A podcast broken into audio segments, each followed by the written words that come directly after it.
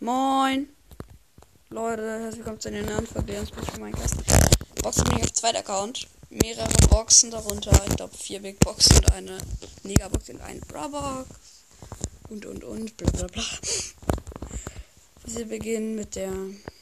Und äh, falls wir was ziehen, habe ich 25 Powerpunkte. Brawlbox. Nichts. Äh, 6 Colt, also 19 Münzen, 6 Colt, 7 Bull. Dann Big Box. 46 Münzen, 3, es kann was sein. 11 Rosa. Nita Powerpunkte und Penny. Okay. Lol. Ich habe erst gar nicht richtig gecheckt, weil ich checkt. Wie viel Nita? Wie viel Nita Powerpunkte? 46. Jetzt 101 Münzen, 2 verbleibende. 15 Boxerin. 25 für Penny, auch sehr nice. Nächste. Ach.